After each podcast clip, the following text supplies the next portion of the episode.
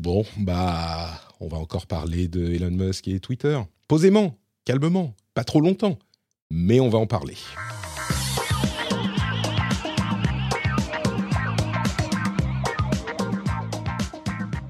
Bonjour à tous et bienvenue sur le Rendez-vous Tech, une émission où on résume toute l'actu tech, internet et gadgets. Je vais vous dire honnêtement, euh, en préparant l'émission jusqu'à il y a quelques heures à peine, je me disais le gros, l'énorme sujet de la journée, ça va être Netflix en crise et évidemment euh, Elon Musk a racheté Twitter pour 44 milliards de dollars. Et donc, forcément, bah, ça devient le sujet principal. Il n'y a pas moyen de l'éviter. On en a parlé une heure la dernière fois. Je vous promets qu'on va pas faire la même. Euh, on va faire plus court, on va faire plus posé, et on va faire plus synthétique et analytique. Euh, mais il faut évidemment, on peut pas l'éviter. Il y a aussi le euh, Digital Services Act qui est un petit peu lié à ce rachat. Donc ça va faire une grosse partie. On aura aussi, bien sûr, l'énorme changement chez Netflix qui est un petit peu, c'est vraiment la fin de la fête.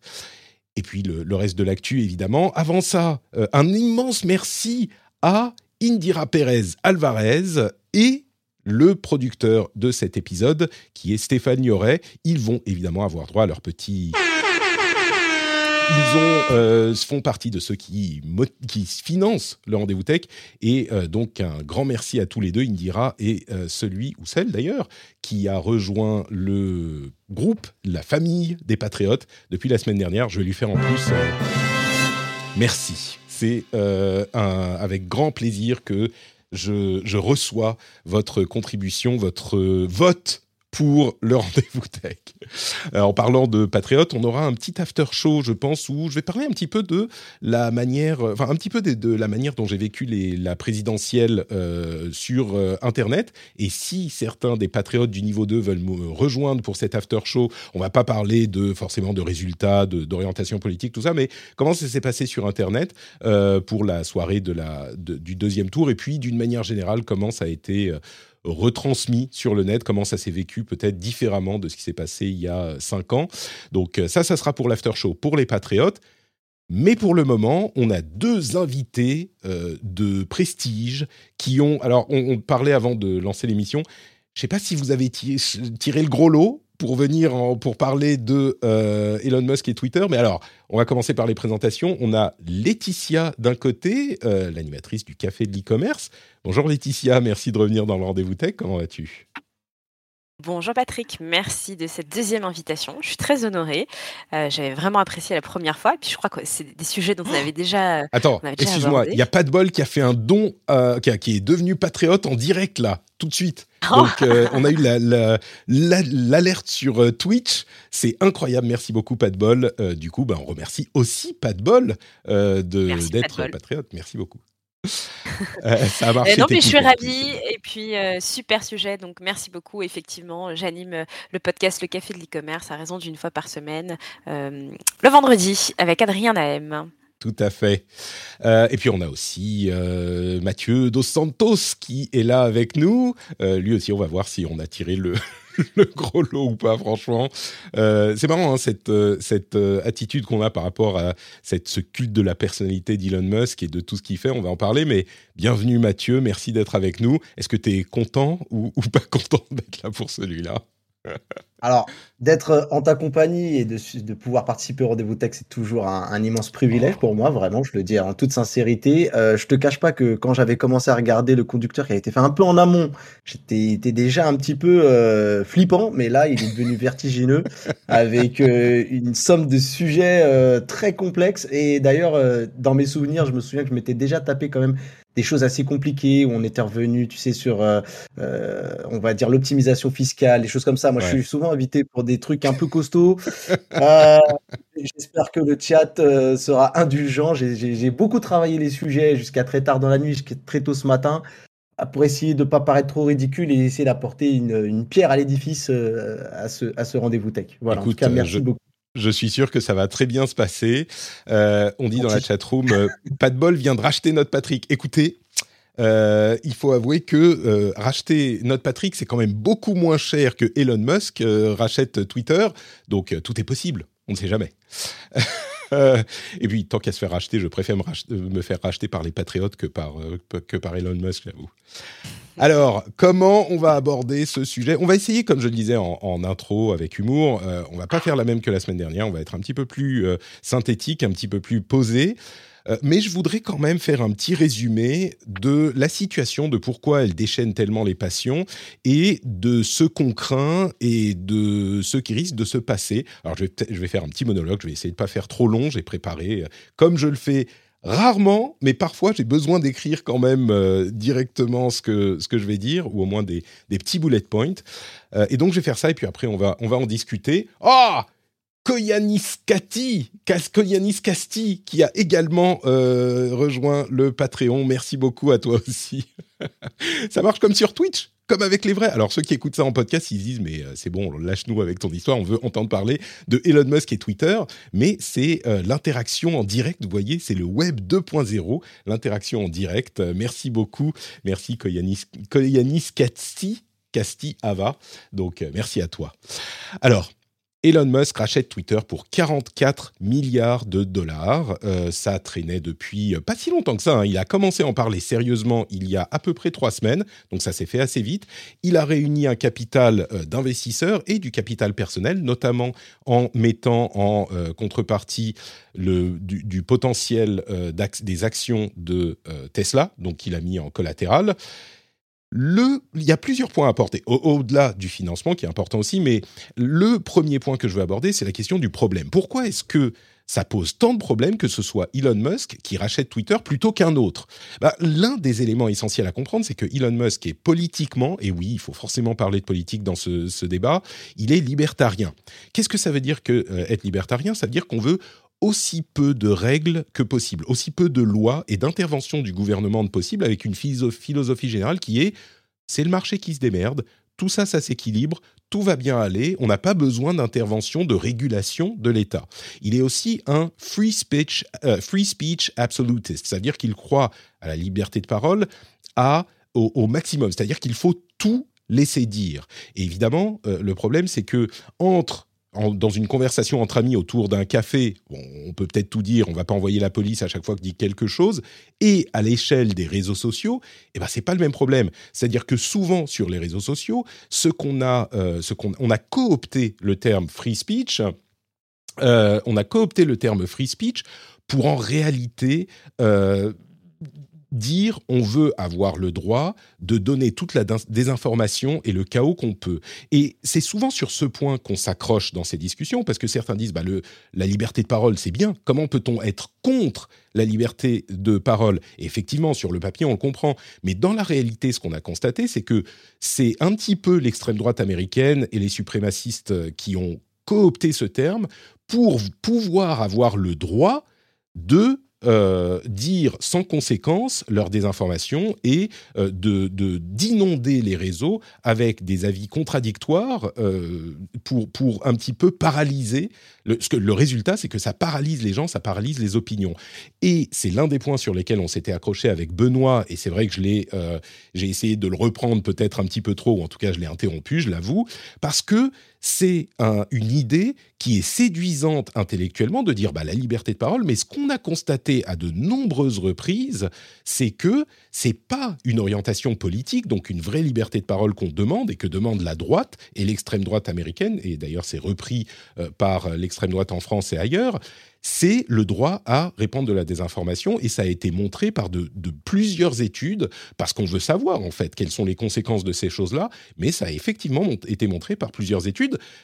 Qui encore, il y en a encore eu une il y a quelques jours euh, qui montrait que ce n'est effectivement pas l'orientation politique qu'on modère sur les réseaux sociaux, mais vraiment la désinformation. Quand on modère plus aux États-Unis, encore une fois, la droite que la gauche, euh, on modère la droite quand elle dit des choses qui sont du registre de la désinformation, et la gauche, on le constate, enfin la gauche ou le centre, ce qui n'est pas l'extrême droite finalement, en utilise moins. Et les conséquences que ça a, euh, c'est les conséquences de ce type de désinformation. On le voit par exemple sur euh, les événements du 6 janvier aux États-Unis au Capitole, euh, là, le fait de nier le changement climatique ou le fait de désinformer sur l'épidémie de Covid-19. Donc ça a des conséquences vraiment réelles, concrètes sur la société. On ne peut pas juste dire c'est que des paroles et ça n'a pas de conséquences. À l'échelle des réseaux sociaux, ça en a. Donc ça, le problème de Elon Musk qui se présente comme un free speech absolutiste, ça remet sur le devant de la scène la question de si on laisse tout dire n'importe comment en modérant le moins possible, eh ben, ça pose des problèmes des problèmes concrets à la société. Euh, maintenant, le, il ne faut pas nier que c'est une question avec laquelle on a beaucoup de, de, de problèmes de conscience. C'est-à-dire que personne, et c'est important, personne ne met en place ces modérations à la légère. C'est des choses qu'on a mis en place après des années et des années d'expérience avec les réseaux sociaux. Tous les réseaux sociaux y sont arrivés pour les mêmes raisons, et c'est ce que disait d'ailleurs le fondateur de Reddit dont on parlait la semaine dernière. Euh, la réalité, c'est qu'on est obligé de modérer parce que sinon ça part en vrille, on va dire. C'est quelque chose de ce type-là.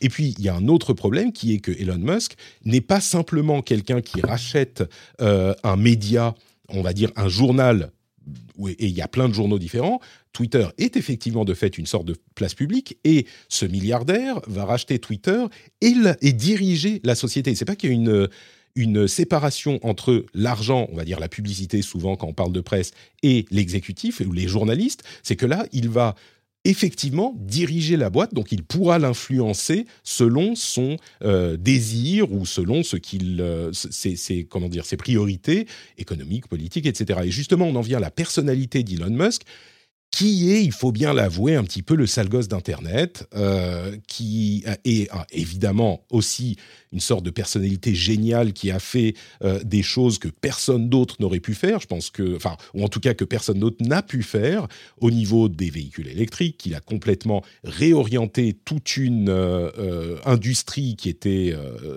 clairement, euh, euh, comment dire, empêtré dans sa manière de faire les choses, évidemment pour l'exploration spatiale, etc.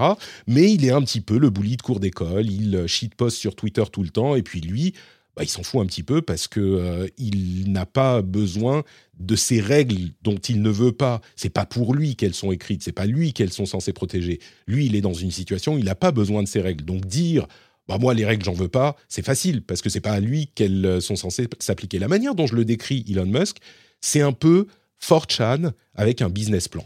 Elon Musk, c'est euh, le shitposter en chef, le chef de le, une sorte de euh, leader de, d'un culte d'Elon Musk qui s'amuse à tweeter un peu tout et n'importe quoi. Il y a un bel article de Numérama justement qui résume tous les problèmes qu'il a posés sur Twitter euh, au cours des dernières années.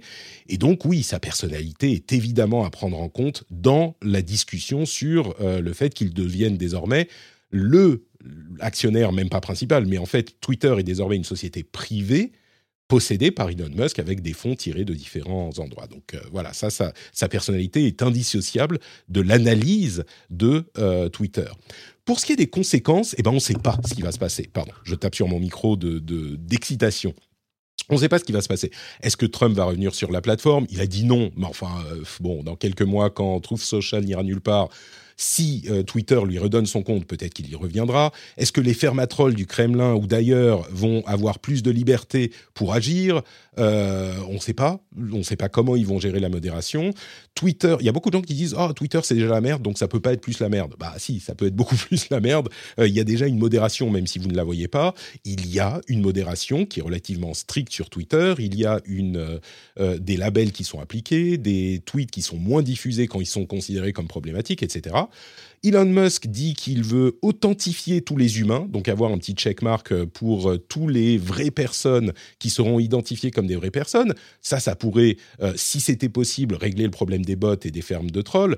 Mais on sait bien que, c'est impossible d'identifier effectivement tout le monde. On ne va pas demander la pièce d'identité de tout le monde. Et même si c'était le cas, il serait largement possible de, euh, contre, de, comment dire, de contourner un système d'authentification. Il veut aussi open sourcer l'algorithme, euh, ce qui donnerait plus de transparence selon lui. Alors oui, mais open sourcer un algorithme, donc euh, permettre à tout le monde de voir comment il fonctionne, ça permet aussi de jouer avec et de l'exploiter autant que possible.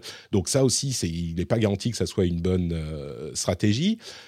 La réalité, c'est que pour tous ces problèmes de modération, il va être confronté à la loi parce qu'il y a certains pays, notamment en Europe, on a le Digital Services Act, dont on va reparler dans un moment, qui impose certaines choses et qui va sans doute arriver dans la loi dans les années à venir, mais même au-delà de ça, euh, en, Europe et en France, on a des, règles, euh, des lois qu'il faut suivre qui imposent une certaine modération à, aux réseaux sociaux, qui imposent une modération sans intervention juridique. C'est-à-dire que même si un juge n'est pas allé dire il faut faire ceci ou cela, il y a une sorte de d'effort euh, de, de foi, comment dire, good faith effort, c'est-à-dire on fait de notre mieux, mais vraiment pour euh, essayer de, d'éviter des choses qui seraient manifestement illégales, même s'il n'y a pas eu de condamnation.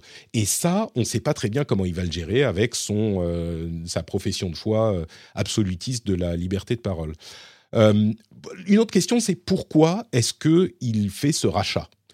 Et ça, alors on ne sait pas vraiment, c'est difficile à dire. Peut-être l'explication la, plus simple, qui est celle qu'il donne, c'est qu'il y a une opportunité de business. C'est-à-dire qu'il pense que le potentiel de Twitter n'est euh, pas exploité et qu'il peut en faire beaucoup d'argent. Et bon, ça c'est tout à fait possible, mais il y a aussi des questions sur le fait de protéger l'influence qu'il a à partir de Twitter. Je le disais, c'est le shitposter en chef. À chaque fois qu'il fait un tweet, ça peut influencer. Alors, beaucoup de gens, mais aussi des marchés, par exemple. Il a fait de l'argent en faisant des tweets en disant euh, je vais peut-être acheter Tesla à 420 dollars l'action. Et ben l'action est montée en flèche. Euh, il a été euh, sanctionné par les autorités américaines. D'ailleurs, il n'a pas forcément suivi les sanctions qui ont été imposées. C'est en ça que je dis c'est un petit peu quelqu'un qui ne suit pas, qui, considère que les règles ne s'appliquent pas à lui. il y a aussi le l'idée d'une entrée en politique peut-être. En même temps, il est sud-africain, donc il ne peut pas devenir président des États-Unis, mais peut-être qu'il peut chercher à faire élire quelqu'un, on ne sait pas. Bon, ça c'est très très très hypothétique, mais ce qui est à retenir, c'est que pourquoi le rachat? Bah, C'est un petit peu difficile. Peut-être que vous aurez tous les deux des idées, euh, des idées euh, euh, brillantes pour nous l'expliquer. beaucoup de gens ont dit ah bah, moi je quitte Twitter, je vais sur Mastodon.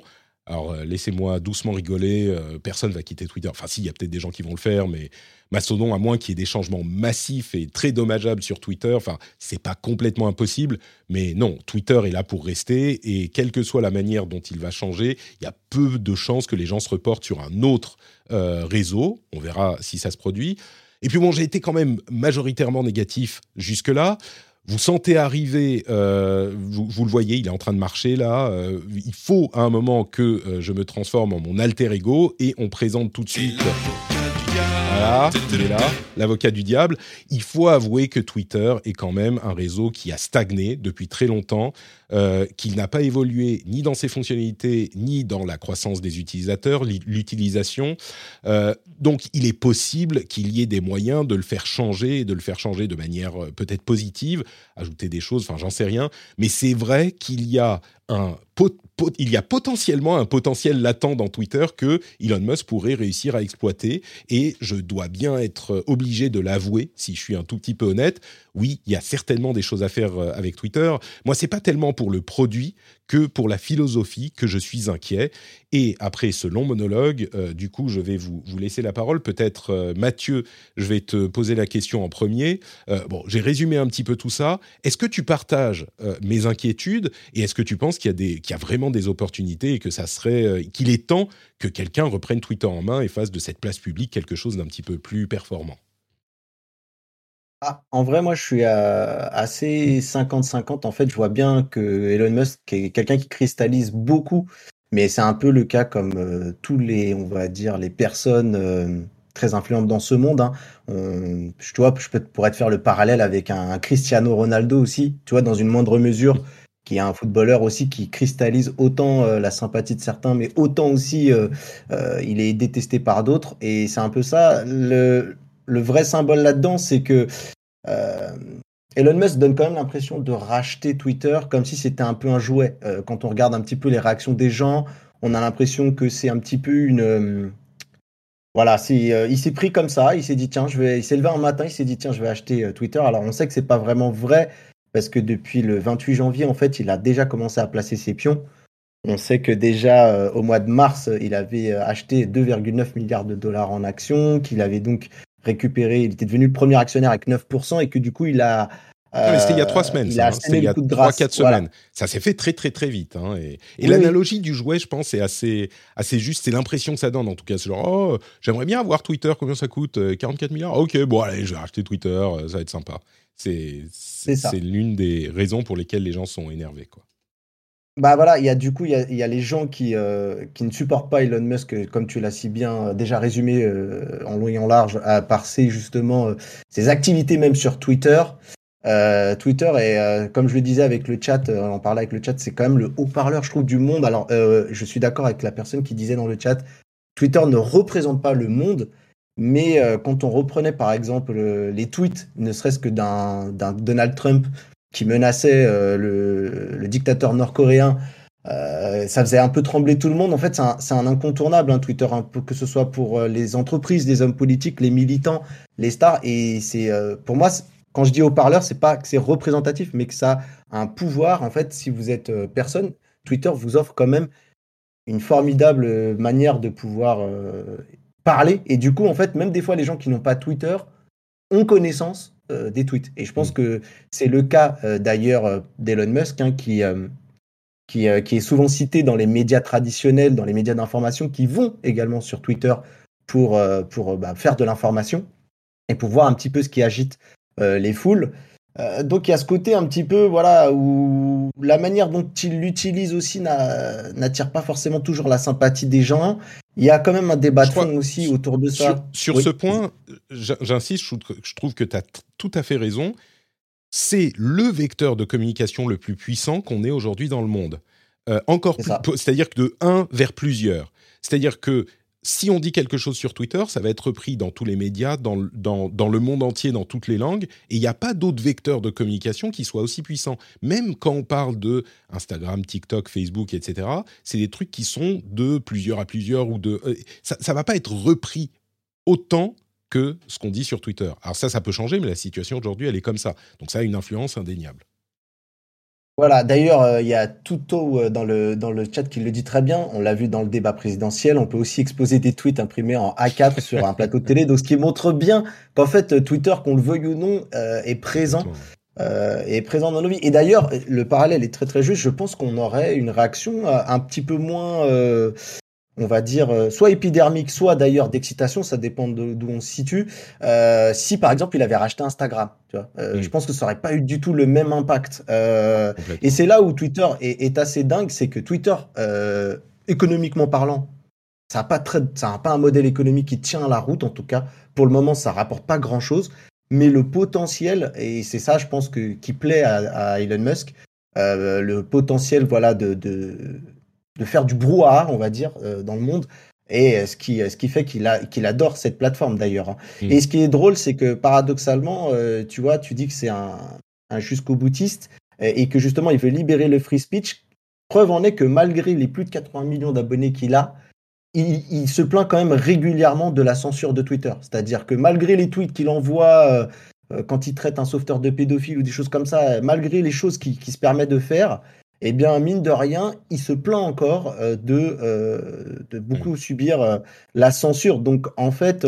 C'est un peu l'épouvantail de l'extrême droite d'une manière générale. Et par certains aspects, pas par tous, mais par certains aspects, il en est proche, ces aspects-là. C'est de se plaindre. Bah, on, nous laisse, on nous muselle alors qu'on est repris partout et qu'on qu'on a cette, ce mégaphone à disposition. C'est vraiment une mécanique qu'on retrouve dans ces courants-là, oui.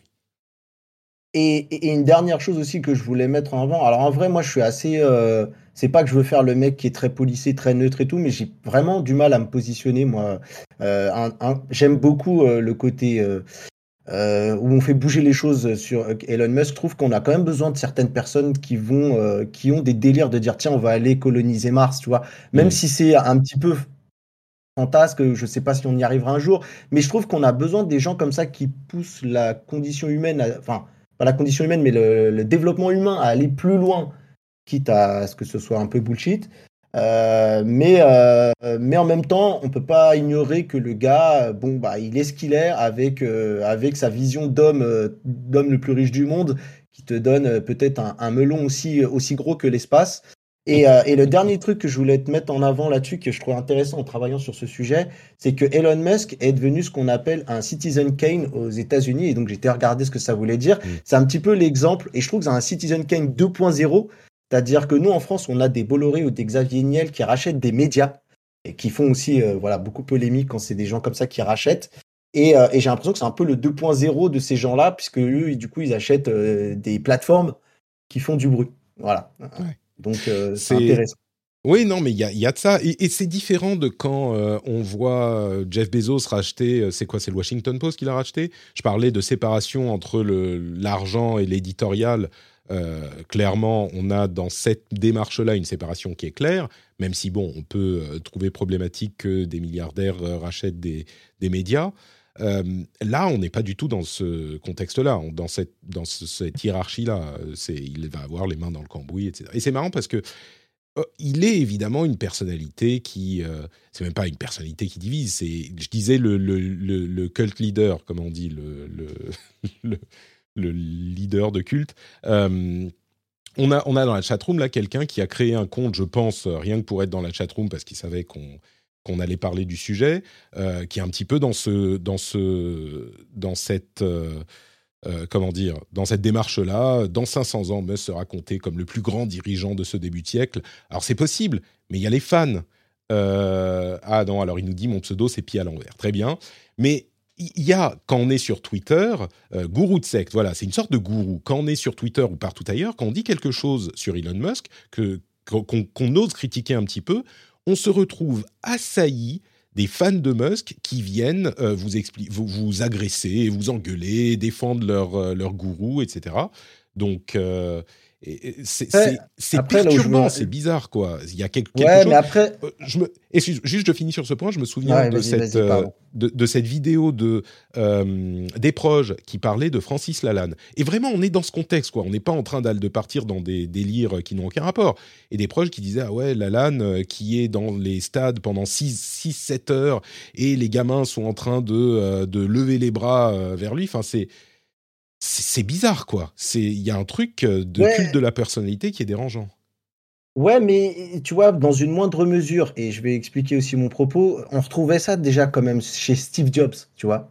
Euh, je trouve que c'est bizarre de faire ce procès-là à Elon Musk où au final on parce les, les grands penseurs parce, que c'est un troll. Oui. Tu vois. Et c'est exactement ce que j'allais te dire, c'est la différence entre un Steve Jobs et un Elon Musk, c'est que bon bah déjà Steve Jobs n'est plus de ce monde dans le monde dans lequel il est et qui a beaucoup changé depuis sa disparition et que mine de rien euh, Elon Musk euh, il a quand même un discours ce qui cristallise aussi quand tu regardes un petit peu tous les articles que j'ai lus un peu partout que ce soit sur Numérama ou autre tu vois quand même que le débat de fond aussi, c'est euh, un peu la liberté d'expression. Il y en a pour qui c'est vraiment euh, l'arrivée d'Elon Musk qui vend aussi cette liberté d'expression.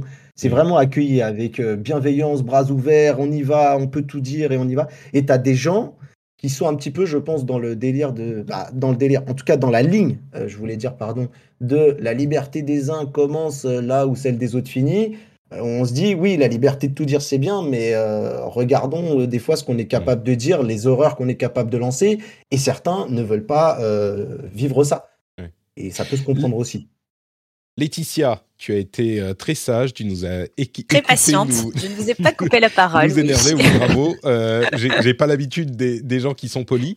Euh, Est-ce que, tu, c'est surtout parce que moi je le suis pas, mais, mais toi tu, tu le vois comment du coup? Je, je, crois que tu es un petit peu extérieur à ce microcosme de la tech plus que nous. Euh, comment tu le vois tout ça de ton côté? Alors, moi, de mon côté, j'ai été extrêmement surprise par la rapidité des faits et de la chronologie. J'en avais parlé d'ailleurs euh, dans mon podcast, dans le Café de l'e-commerce, et je l'avais classé dans la rumeur. Euh, qu'est-ce que tu me racontes là? Donc, c'était euh, bah, début mars, fin février, où il y avait des rumeurs de rachat. Et finalement, ça m'a pas tant étonné que ça, parce que pour moi, Elon Musk, alors tu le disais très justement, c'est un gourou, mais bien plus que ça, c'est quelqu'un qui œuvre depuis plus de 20 ans pour que ce monde numérique aille vite. Il faut rappeler qu'il est quand même à l'origine de PayPal. PayPal, euh, c'est révolutionnaire dans le monde du paiement. Euh, bon, bah alors Tesla, qui l'a remis d'aplomb, qui, qui l'a starifié, parce que ses produits sont des stars. Hein, euh, au-delà de lui, tout ce qui touche, ça, devient. bah voilà, on faisait l'analogie avec Steve Jobs, c'est la même chose. Aujourd'hui, tout le monde, quasiment tout le monde a envie de conduire une Tesla. C'est un marqueur dans une société de conduire une Tesla. et je pense réellement qu'il a, il a. Alors j'oublie SpaceX, bien évidemment. Alors là, pour le coup, moi, j'ai pas trop compris la chronologie, mais c'est quand même quelqu'un qui a fait les choses aussi à l'envers, puisqu'il a conquis l'espace avant même de conquérir bah, la plateforme Twitter, même si c'est une arme pour lui. et, généralement, bon, on y va crescendo, et le point ultime, c'est de conquérir l'espace. Bah non, lui, il a tout fait à l'envers. Et le pire, c'est qu'il y arrive. On oublie de le dire, c'est que bah, il excelle, il fait les choses bien. Ce qui lui manque finalement, bah, c'est d'obtenir sa plateforme. Mathieu le rappelait, euh, à l'époque, on rachetait à tour de bras des publications, des magazines pour euh, élargir sa zone d'influence. Bah voilà, moi je pense que c'est typiquement ce qui lui manque dans son projet politique. Mmh. Il pourra jamais devenir président des États-Unis, mais il pourra mettre des gens au pouvoir. Et moi, je ne serais pas totalement euh, surprise que euh, ça redevienne l'agora euh, de Donald Trump, euh, des QAnon. On n'a pas parlé, mais merci Twitter, enfin pas merci d'ailleurs, mais ça reste quand même la place pour, pour pas mal d'extrêmes Twitter. Et tu le rappelais vraiment à juste titre, c'est que Patrick, c'est que le, fait qu'il soit très libertarien, ça, c'est vraiment la zone d'ombre dans le personnage. Qu'est-ce que ça va devenir? On voit qu'il a peur de rien. Moi, j'ai été regarder ses, nombreux tweets. Le mec s'adresse à la Terre entière avec le même ton, la même ironie et peut-être parfois les mêmes menaces. il n'est pas exclu que demain, il, continue à parler à Vladimir Poutine et puis qu'on soit vraiment dans la Troisième Guerre mondiale c'est vraiment un, instrument politique pour moi, ce rachat de Twitter. Et il l'avait dit, il l'a fait. Donc, mmh. donc c'est là aussi où j'ai, j'ai un, peu, un peu peur. Là où tu vois Mark Zuckerberg, alors je suis désolée, à chaque fois que j'ai au micro, je parle de Mark Zuckerberg, non, mais peut-être un petit peu plus modéré, un petit peu plus aussi entouré. Euh, Elon Musk, c'est quelqu'un qui a un cercle très restreint autour de lui et qui s'en fout en fait de tout ce qu'on lui raconte. Mmh. Et puis surtout, il a cette, cette obsession technologique euh, euh, qui, qui, qui, le hante depuis le début. C'est aussi quelqu'un qui est obsédé par la jeunesse, qui a fait beaucoup de chirurgie esthétique. Et c'est pas anodin, c'est quand même quelqu'un qui a une, une, une, lecture de, notre monde actuel qui est quand même très différente. Ouais. Euh, et, c'est ça qui est très inquiétant. Comme le dit Mathieu, on a besoin de gens comme ça aussi. C'est juste que lui, il est. Euh, il est, enfin, c'est comme je le disais, c'est du 4chan, quoi. C'est la personnification de 4chan. Il est, euh, c'est un shitposter. Euh, il aime les mêmes et il s'en fout, tu vois. Il est, euh, c'est le genre à aller dans une foule, je sais pas, dans un ghetto, à faire ah ah ah, euh, allez, tout est marrant, on s'en fout de tout. il tape sur l'épaule du, du, mec qui se fait contrôler par la police tous les deux jours en disant ah mais c'est bon, on a le droit de dire ce qu'on veut. Et puis et puis lui, il retourne dans son jet et la réalité ne l'atteint pas, tu vois. C'est pas un mec qui vit dans la réalité. C'est ça. Et puis surtout, ça peut mettre très à mal la démocratie parce que quand il n'y a mmh. plus de règles et que la liberté de marché ou, d'expression n'a plus de règles, quand il n'y a plus de règles pour délimiter un temps de parole lors d'élections ou de choses comme ça, ça peut être une entrave et un risque pour la politique. Mmh. Et, bon, ça profite aux Exactement, et, c'est ce qu'on a vu notamment lors de la prise du Capitole, qui, qui, voilà, au nom de la liberté d'expression, la liberté d'action, voilà ce que ça a donné. Bon, moi, j'ai pas très envie que Twitter devienne. Euh, alors, ça l'est déjà, on peut pas le nier. Hein, c'est vraiment un outil politique, Twitter. Et c'est pour ça que j'ai très peur de cet outil et que j'y vais très rarement, parce que euh, l'agora te tombe dessus euh, au moindre faux pas ou même pas sans un faux pas. Et lui, c'est ce qu'il a envie. Il a envie que ça devienne un joyeux bordel et que qu'il n'y ait plus de règles contre le harcèlement, toutes ces choses-là, toutes ces choses. Bah, tu vas en parler un petit peu plus tard, mais qui sont essentielles pour une bonne démocratie. Et, je, voudrais juste dire un tout petit truc euh, pour les gens, parce qu'en fait, il y a beaucoup de gens qui refusent d'aller sur Twitter par justement parce que cette peur, parce que c'est vrai que tout ce qui en ressort de Twitter, voilà, c'est ça. Non, mais je, tu, en fait, c'est très intéressant parce qu'il y en a beaucoup autour de moi qui sont dans, dans ton cas. Mais en vrai, Twitter, euh, on en fait un peu, c'est quelque chose qu'on modèle un petit peu comme on le veut. Il suffit que tu soignes tes, tes follow, ceux qui te suivent, des choses comme ça. Moi, je trouve que moi, ma, ma timeline Twitter, elle est très très saine là-dessus. Quelques dérives, mais franchement, en, vrai, c'est à la marge. Et il faut vraiment le modeler à sa, à sa façon et ne pas subir euh, le, le, tu sais, l'envie d'aller cliquer sur le, le hashtag euh, qui, euh, qui, qui en, ce moment remonte. voilà, je pense que faut maîtriser l'outil en fait c'est possible pour certains, pour certains types de personnes. Euh, je peux te dire qu'il y a des gens qui peuvent essayer de modeler autant qu'ils veulent. S'ils sont pas en compte privé et qu'ils n'acceptent personne d'autre, ils vont se faire euh, taper dessus et, engueuler et, avoir une, euh, une expérience vraiment difficile. Et au-delà de mais ça. comme quoi, c'est possible, tu vois. Ah, non, c'est possible pour certains, c'est pas possible pour tous. Je peux te dire qu'il y a ah, des il suffit de, sécuriser ton compte? Bah oui, oui, mais du coup, du coup c'est plus Twitter. Du coup, si tu fais un compte privé, c'est plus tout à fait Twitter. Twitter, c'est un endroit qui est safe euh, pour certaines personnes à utiliser comme Twitter. Sinon, il faut que tu te barricades. Tu vois, et c'est plus la même expérience. Mais au-delà de ça, et on va, on va peut-être euh, conclure parce que comme on me le fait remarquer, ça fait déjà presque une demi-heure. Désolé. Mais le, grand, la grande escroquerie de cette histoire de liberté de parole, c'est vraiment que l'extrême droite a coopté cette, euh, ce concept en disant il faut nous laisser parler, mais ce qu'ils exigent, c'est pas juste on veut nous laisser parler, c'est que on ne les euh, on, ne les alpague pas quand ils disent des choses qui sont inacceptables ou qui ont des conséquences réelles sur la société et sur le monde. Quand on parle de l'invasion du Capitole le 6 janvier, c'est des conséquences. Ça a mis. Euh, on est passé très très près d'avoir une, euh, euh, crise majeure politique, gouvernementale aux États-Unis. Quand je dis crise majeure, Donald Trump continue à dire, et une bonne partie de ses partisans croient, qu'il a gagné l'élection. On met en danger la démocratie, vraiment. Quand on parle du réchauffement climatique, plus on réussit à euh, perturber ou à insuffler l'idée que le réchauffement climatique n'existe pas, ou qu'il n'est pas causé par l'homme, ou qu'il est causé par l'homme et que c'est trop tard, bah, c'est des gens qui ont de l'argent, c'est des exploitants euh, d'énergie fossile qui veulent pas arrêter leurs euh, exploitations et qui vont inonder les réseaux. Je dis, je donne ça au hasard, hein, mais c'est qui vont inonder les réseaux pour dire le réchauffement, pour brouiller les pistes. Et du coup, la conséquence, ça va être que les gens ne vont pas forcément avoir la volonté politique d'imposer les changements à ces gens-là. Et ça a des conséquences réelles. C'est pas juste toutes les idées sont bonnes à, dire et voilà. Sur le euh, Covid-19, pareil, la désinformation sur le Covid-19, ça a des, des conséquences réelles. Réelles. C'est des gens qui meurent. C'est pas et au-delà de la difficulté de la crise, on a des, euh, des, des conséquences réelles. Et le plus gros problème là-dedans, c'est qu'il y a cette idée un petit peu utopique et euh, juvénile à l'échelle des réseaux sociaux qui dit ah bah quand on entend les idées inacceptables, euh, elles disparaissent d'elles-mêmes. Non, c'est ce que je disais moi il y a 5 ou 10 ans et on a constaté empiriquement sans équivoque que c'est pas le cas. Elles se répandent, elles ne disparaissent pas, elles se répandent, elles se répandent et elles gagnent en popularité. Donc le, seul moyen qu'on a de ne pas avoir des gens qui vont prétendre que euh, les vaccins ne marchent pas, eh ben, c'est de suivre euh, d'en haut un consensus, euh, euh, un consensus scientifique, pas juste l'avis d'une personne qui raconte n'importe quoi, un consensus scientifique, et de, de, de, baisser la diffusion, par exemple, d'un tweet qui va prétendre le contraire. C'est le seul moyen qu'on a trouvé. Et c'est vraiment des problèmes existentiels. Donc maintenant, comme on le disait, il y a des, des lois auquel Twitter va devoir se plier. Et peut-être qu'on est en train de faire une tempête dans un verre d'eau, parce qu'au moins en Europe, euh, il y aura des lois, et peut-être qu'elles seront adoptées aux États-Unis aussi.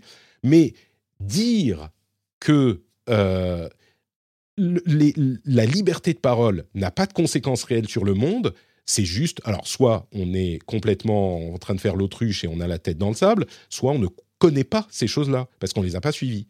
Alors, moi qui suis ces choses-là depuis 10, 15, 20 ans, je peux vous dire que la trajectoire de gestion des réseaux sociaux a été la même partout pour tous parce qu'on a les mêmes conséquences partout. Et les idées nauséabondes et les idées dangereuses, elles ne disparaissent pas d'elles-mêmes. Au contraire, c'est ce qu'on espérait, c'est ce qu'on pensait. C'est pas ce qui se produit.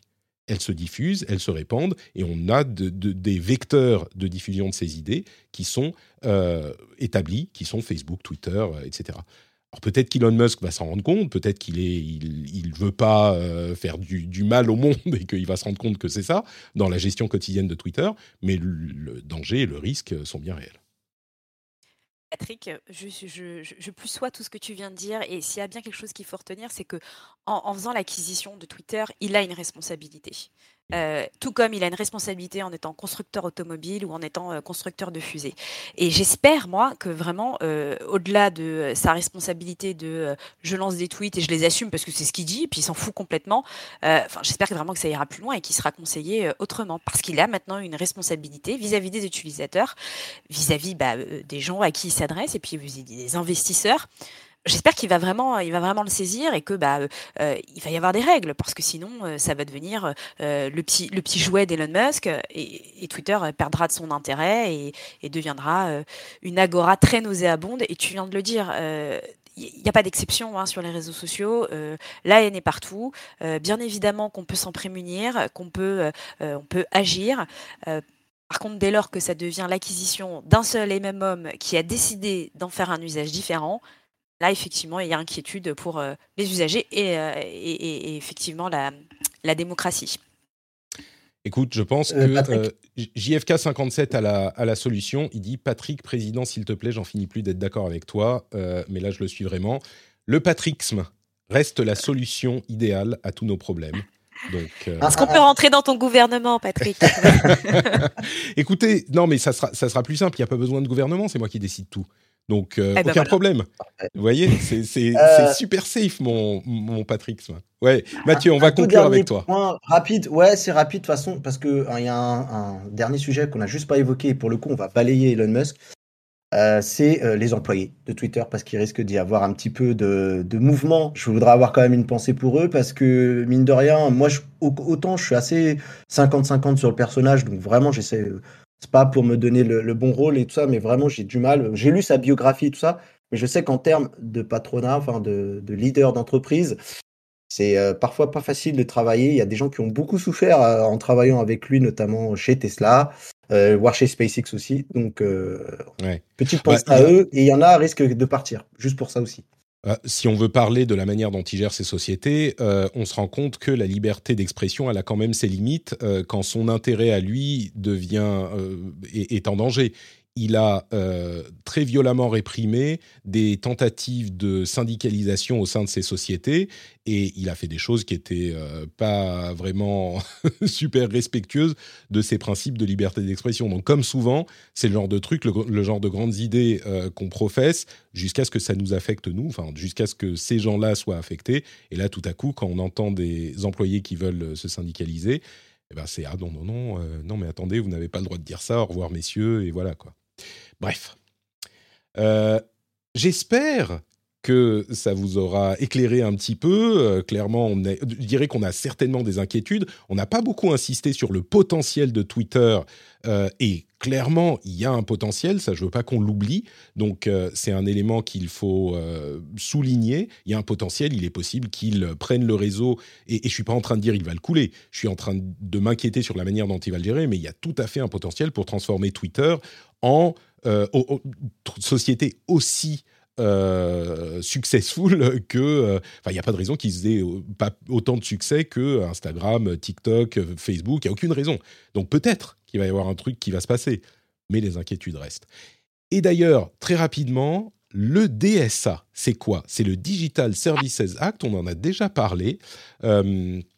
Mais je veux le rementionner parce qu'il est quasiment acté là. Il a été, euh, en gros, il a passé une commission, il va être voté au euh, Parlement européen. Il est à peu près certain qu'il va être acté et donc en 2024, il sera euh, implémenté dans les législations normalement les législations locales, locales et c'est vraiment important pour les réseaux sociaux parce que le DSA, c'est le Digital Services Act, comme je le disais, qui vise à euh, réguler les services en ligne.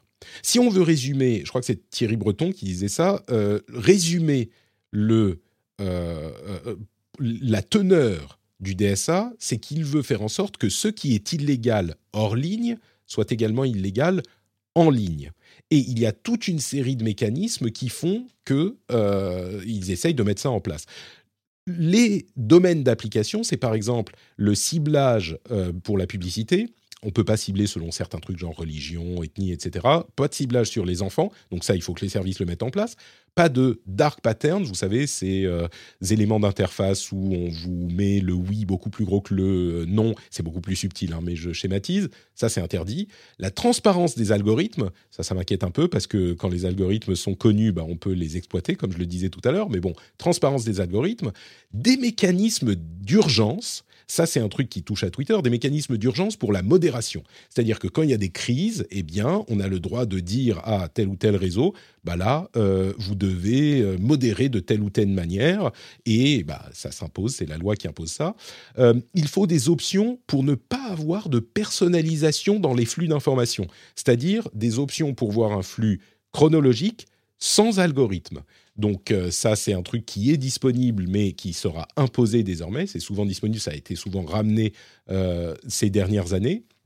Et puis, le, les 6% d'amende, euh, les 6% de revenus globaux d'amende euh, pour euh, des contraventions, enfin des, gens qui des services qui ne respecteraient pas ces choses, c'est vraiment 6% des revenus mondiaux en amende. évidemment, ça force les services et les services Internet à euh, se conformer à ces règles-là. Donc c'est pas encore en place, hein, comme je le disais, il y a encore un vote qui doit se faire au Parlement, qui va a priori passer, puis après ça sera euh, d'ici 2024 que ça devrait être implémenté, mais c'est un gros package de lois qui vise les services en ligne et moi, je, pense qu'il y a cinq ans, euh, alors il y a que les cons ou je sais pas, les gens intelligents qui ne changent pas d'avis, j'en sais rien, mais il y a cinq ans ou dix ans, moi j'aurais été très préoccupé par euh, une série de lois de ce type. Euh, Aujourd'hui, je pense qu'elles sont nécessaires et que l'Union européenne s'engage dans une voie de gestion de l'Internet qui me semble être le bon milieu une voie, euh, moi vous savez, je suis, je suis, très neutre, je suis très au centre, qui me semble être le bon milieu entre ce qui se passe aux États-Unis où il y a une sorte de laisser-faire général, encore que euh, ils sont influencés par l'Europe aussi, et puis euh, ce qu'on voit en Chine ou en Russie où c'est totalitaire et complètement verrouillé. Et donc là, on dit, bah non, faut juste, faut, faut pas, faut pas faire de, faut, faut pas laisser faire les conneries quoi. Vous avez une responsabilité, comme tu le disais, Laetitia. On a une responsabilité, et ben vous êtes tenu par la loi de prendre vos responsabilités. Voilà pour le DSA. Euh, un mot peut-être sur ce, sur ce sujet. C'était un gros sujet jusqu'à il y a deux jours, mais euh, euh, je ne sais pas si Mathieu ou Laetitia, vous avez quelque chose à ajouter là-dessus. Oui, bah, je, je, me lance. effectivement, tu viens de le dire, tout a pris des dimensions importante, parfois même démesurée. Il y a cinq ans, moi, j'aurais été comme toi, je me serais dit, bon, non, mais c'est pas le Far West, il n'y a pas besoin de réguler. Euh, quoi. La réalité, c'est que oui, il faut réguler parce qu'on a des géants qui euh, ont mis en place euh, un Far West, bien en plus, parce qu'ils l'ont, ils l'ont plutôt bien fait, qui nous a un petit peu. alors là, c'est vraiment le prisme du e-commerce, je suis désolée, c'est un peu ma déformation de formation, ah, tout ce que, vous hein. voulez. Exactement. mais ces géants sont arrivés avec leurs propres règles et c'est dur euh, de leur dire non mais en fait là tes règles là, euh, qui fonctionnent, qui sont successful, euh, non on va toutes les, démanteler parce que c'est pas bien pour l'utilisateur final. Tu fais mmh. des choses qui sont pas bien, qui sont pas saines. C'est dur quand on est e-commerçant d'entendre ça. néanmoins, il faut souligner que le, le cet acte, j'ai oublié le nom en français. DSA, le Digital euh, Service. Euh, il est quand même sous l'impulsion de la France. La France, depuis euh, plus de cinq ans, elle œuvre vraiment pour que les GAFA, les GAFAM soient en conformité avec, avec les lois européennes principalement. Donc, j'ai pas envie de saluer, mais j'ai envie de dire, bon, enfin, quelque chose accouche euh, de tous les efforts euh, de l'Union européenne et, de la France. Donc sur ce point-là, bravo. Là où je suis un petit peu plus inquiète, bah, c'est sur tous ces petits, alors pas ces petits, mais les moyens et les petits e-commerçants à qui on en dit, on a dit, fais du dropshipping, fais du, du, du DAC parterne, récolte de la donnée, c'est bien parce que comme ça, tu vas pouvoir connaître ton client, tu auras plein d'informations et tu vas pouvoir mieux cibler. Et là, aujourd'hui, on va leur dire, c'est terminé. Parce qu'il ne faut pas se leurrer, les grands, ils arriveront toujours euh, à se baquer, à mmh. trouver des plans B mais les plus petits qu'on a incité, et vraiment qu'on a incité même localement. Euh, euh, il y a eu des chèques numériques qui ont été donnés pour développer euh, les sites les sites e-commerce de beaucoup d'artisans locaux, notamment pendant, pendant le Covid et après le Covid. Qu'est-ce qu'on va leur dire à ces gens-là? On va leur dire, bah, maintenant c'est fini, en fait, tout ce que tu as mis en place là pour bien cibler, pour faire du targeting sur des, des, plateformes, ou aussi en matière de retail média, tout ce que tu as pu dépenser comme, comme argent, bah, c'est pas que c'est terminé, mais en tout cas, on va mettre des lois euh, et ton business, il va forcément en prendre un coup. Alors là, je, suis persuadée. Et puis en plus, on parle d'investissement assez important pour, euh, pour, pour les e-commerçants, les, retailers. Et encore une fois, j'ai pas envie de parler des plus grands parce que vraiment, eux trouveront toujours une, une parade et une solution parce qu'ils sont encadrés, parce qu'ils sont, ils sont conseillés. Mais les plus petits, euh, bah, je, suis assez inquiète. Néanmoins, il faut souligner la rapidité de, de, de, bah, de, cette mise en place. C'est nécessaire. Il faut arrêter de prendre aussi les, les, les, le consommateur final pour un imbécile. Il a le droit d'être informé et il a le droit d'être aiguillé en toute transparence dans son parcours d'achat. Donc je suis, je suis un peu comme toi, balle au centre. Hein, c'est compliqué. Mais faut, forcer, tu te dis bon bah c'est peut-être pas plus mal, j'ai l'impression quand même. Oui, oui, exactement. Alors voilà, je vais le dire, c'est pas plus mal. Il faut de la régulation, pas outrance, mais il faut aussi penser à tous ces, e-commerçants à qui on a forcé vraiment la main en leur disant mais développe-toi, il y a plein de choses qui sont possibles. Prends mmh. cette solution-là, tu vas voir, c'est facile. Et maintenant, bah, finito. Hein.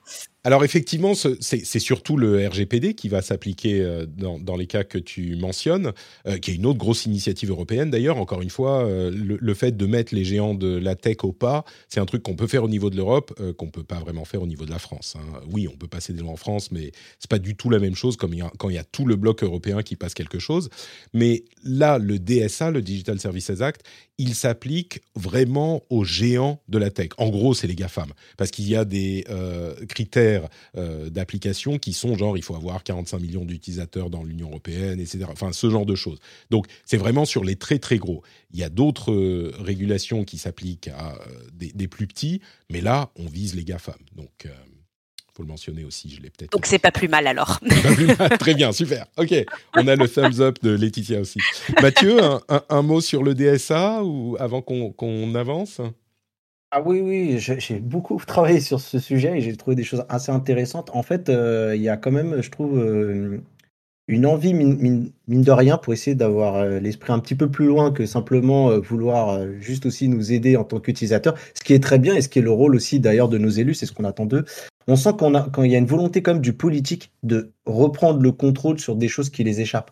Voilà, c'est-à-dire que on sent que justement, depuis des années, on les sentait un petit peu démunis face aux, GAFAM et on le disait souvent hein, qu'il y avait des sociétés privées qui commençaient à prendre euh, un poids assez substantiel. Et ça, déjà, c'est euh, une bonne chose, en tout cas, parce que euh, eux, ceux, qui, qui, qui, prennent ces décisions-là, c'est des gens qu'on peut élire, donc qu'on peut aussi justement bah, changer si ça va pas. Mmh.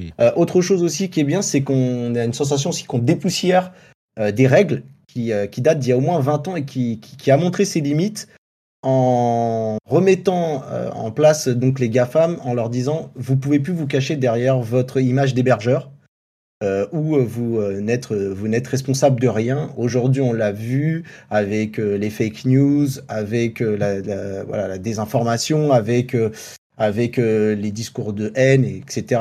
Et je pense que l'idée, c'est de dire aujourd'hui, ces plateformes-là, euh, comme en même temps, en plus, elles modèrent, et bah pour moi, elles ont pleinement un rôle d'éditeur euh, qui est euh, très très important. Donc, c'est eux qui, qui agrègent les contenus. Donc, ils, ont une certaine responsabilité. D'ailleurs, euh, Thierry Breton aussi disait de manière très drôle sur un de ses tweets, euh, il reprenait la phrase de Spider-Man, un grand pouvoir implique de grandes responsabilités.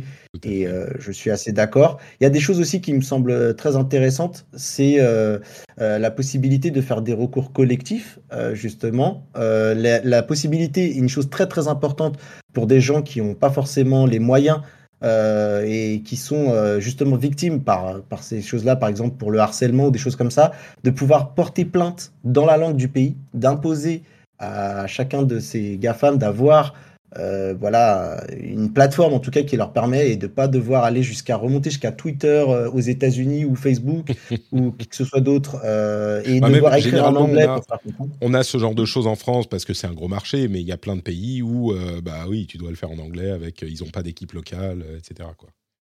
Tout à fait. Et en même temps, en tant que parent, je pense que tu seras d'accord avec moi, l'interdiction de la publicité ciblée pour les enfants.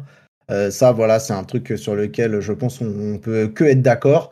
Euh, on sent d'ailleurs que ces lois-là, elles arrivent quand même, malgré que ça fait des années. Le, je pense que le pivot euh, qui a vraiment fait passer la seconde à justement la communauté européenne, c'est justement Frances Hogan, à qui il faut quand même rendre ses lettres de noblesse, qui a mis en lumière bah, les Facebook Files. Je mhm. pense que ça a été très très important. D'ailleurs, il y a une des choses qui me qui, qui, me, qui me fait un peu me gratter la tête euh, sur les, justement les recours, enfin les, les, les règles mises en place euh, par, par cette. Par cette, cette Ce DSA ce DSA, pardon, ouais, merci, euh, c'est la l'obligation en tout cas des, des, des GAFAM de mettre un petit peu en lumière les algorithmes justement mmh. par rapport à ça. La transparence des algorithmes, moi ça me bon, je suis pas je sais pas comment bah, ça sera mis en place, j'ai des questions là-dessus, c'est sûr. Ouais. Ouais, et, d'ailleurs, je reprends ce que disait Frances Haugen à un moment, qui disait euh, à un moment que Facebook ne comprend plus ou mal ce que font ses propres algorithmes et que son réseau social est devenu une machine difficile à contrôler. Donc euh, ça, ça me, c'est un truc qui me fait un petit peu flipper. Sinon, euh, globalement, je pense que l'Europe a, a pas forcément aujourd'hui le moyen d'avoir son propre Google, ses propres services, mais comment on peut démarrer en étant un petit peu le, continent qui euh, permet de, d'offrir des, des, idées de régulation qui peuvent être intéressantes. Et je pense que les États-Unis vont pas mal s'inspirer du DSA, je pense, parce qu'eux aussi, ils y pensent beaucoup, en fait. Bah, ils pensent à ce genre de choses de la même manière qu'ils se sont euh, inspirés un petit peu du RGPD euh, pour, dans certains États. Et euh, pardon, Laetitia, tu voulais ajouter quelque chose Oui, c'est ce que je disais sur le RGPD. On les a totalement inspirés. Et, euh, je te rejoins, Mathieu. Euh, si, les États-Unis doivent bien prendre exemple sur nous, c'est sur toute la régulation qui est mise en place. Alors, lentement, mais sûrement. et tu l'as dit à juste triste, heureusement qu'il y a eu des Cambridge Analytica, heureusement qu'il y a eu des, des Facebook Leaks, toutes ces choses-là. parce que nos enfants sont très mal protégés des réseaux sociaux et c'est pas les plateformes qui vont s'en occuper, c'est pas leur job hein, à elles. Donc euh, il faut vraiment qu'il y ait un régulateur euh, et européen qui, euh, qui, qui, s'en occupe. Et c'est primordial. Et d'ailleurs, c'est très bien parce qu'on peut aussi avoir une pensée pour les lanceurs d'alerte qui eux aussi sont concernés par ce DSA, pour, à qui on promet une meilleure protection. Donc voilà, ça va dans le bon sens écoutez, la voie du milieu européenne, ou enfin c'est vraiment il y, a, une sorte de je sais pas de triangle ou de truc et la balance, allez une balance et là on penche pour euh, quelque chose qui est sans doute nécessaire puis qui va s'affiner euh, au cours du temps on imagine. Euh, un autre truc qui est vraiment nécessaire, mais alors là pour le coup on parle pas de, de, trucs triviaux comme la régulation des réseaux sociaux ou la, la politique aux États-Unis. Un truc qui est vraiment nécessaire, c'est le soutien des auditeurs sur Patreon. Là, c'est quelque chose de sérieux. Vous allez sur patreon.com slash rdvtech et vous pouvez décider pour une somme relativement modique, euh, on va dire d'un euro, deux euros, euh, de soutenir l'émission et de faire en sorte qu'elle existe sous sa meilleure forme. Et en plus de ça, euh, vous pourrez avoir des bonus plutôt sympathiques. J'ai fait un petit édito. Alors généralement, je parle de la manière dont était conçue l'émission ou de sujets importants. Euh, la semaine dernière, j'ai parlé de la pression, la difficulté d'être des parents d'enfants euh, qui sont avec peu d'aide, peu d'aide de, la famille, des grands-parents, je pensais que c'était un truc très personnel, presque cathartique.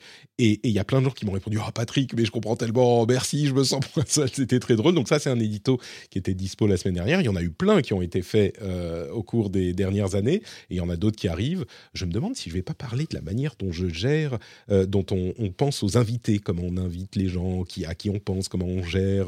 C'est un petit peu compliqué d'avoir les bonnes personnes au bon moment, euh, d'avoir des personnes aussi qualifiées que les invités qu'on a aujourd'hui, par exemple euh, et je vous parlerai peut-être de ça dans un édito ou d'autres choses. Mais dans tous les cas, vous avez, en étant patriote, vous avez euh, les émissions sans pub, ça c'est quand même important, sans même ce petit laïus au milieu, sans cette petite promo au milieu. Vous avez des contenus bonus, les after shows, les time codes sur les émissions si vous voulez passer un sujet ou un autre, et puis surtout la satisfaction immense de contribuer à un créateur que vous appréciez, j'espère. On travaille beaucoup, on travaille très dur pour vous faire des émissions de qualité.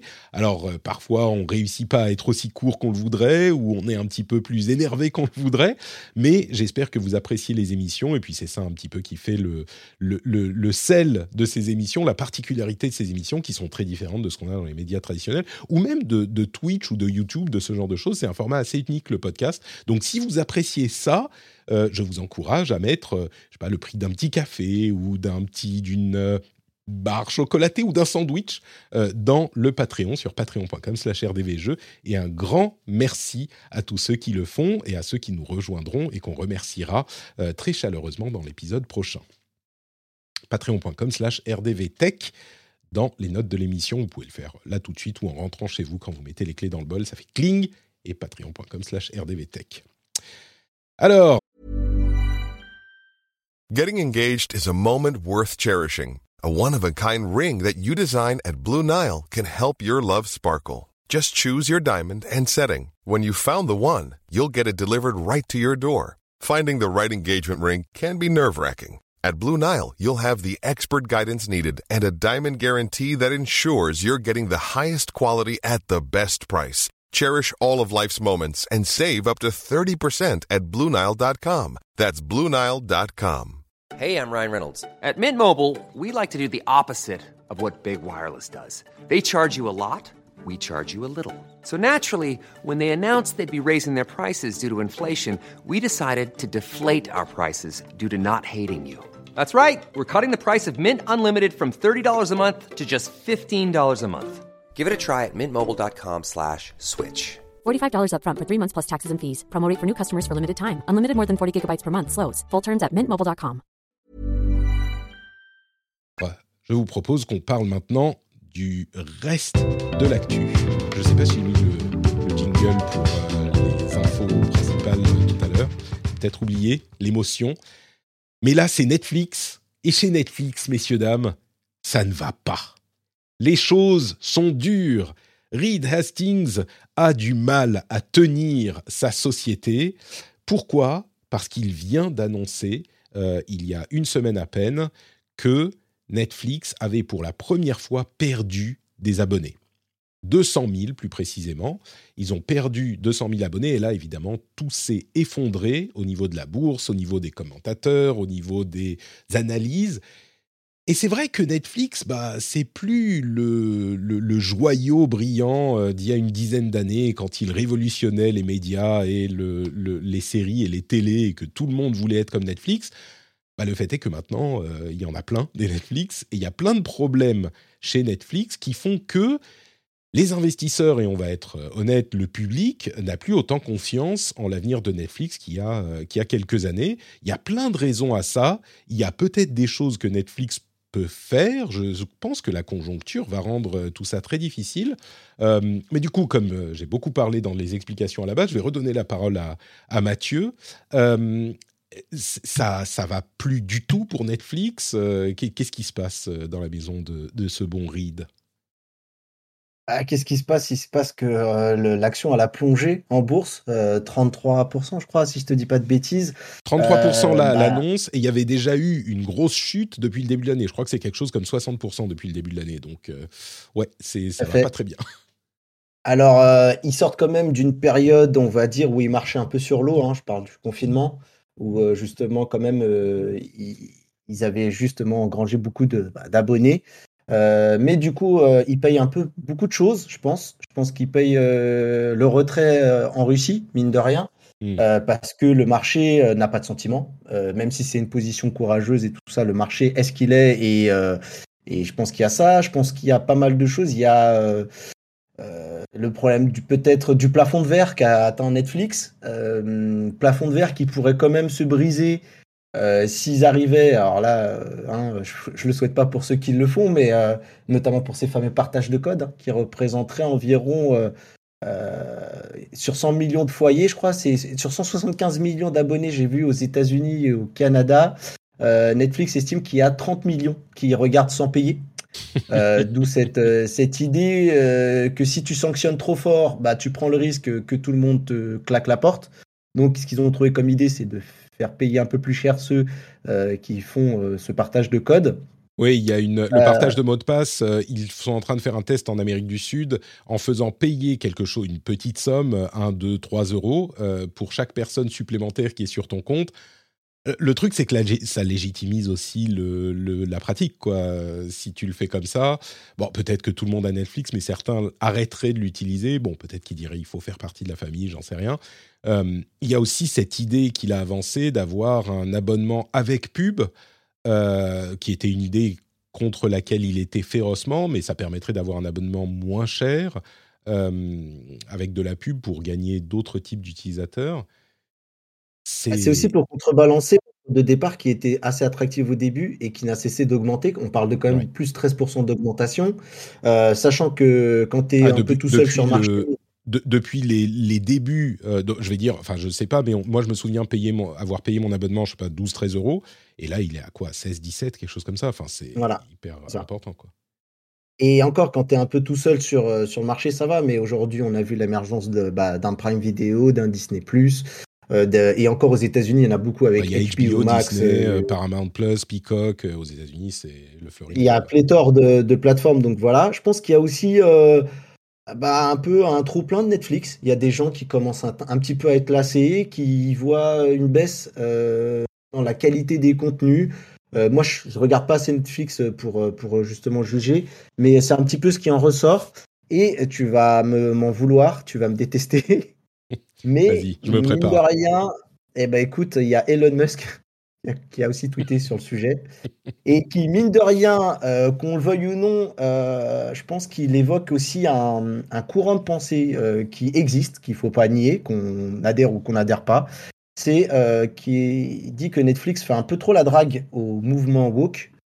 Et, et, du coup, certains, moi j'ai vu pas mal de commentaires de gens qui commencent à être justement exaspérés par par, ce, bah, par, cette, par cette manière de courtiser, euh, bah, d'essayer d'être dans la vague en fait, euh, puisqu'on on le sait en ce moment c'est un petit peu le, mouvement qui est, qui est un petit Laetitia, peu tendance. Laetitia vient de s'abonner sur Patreon. Je, je, dis ça, je, Merci Laetitia. Merci Laetitia.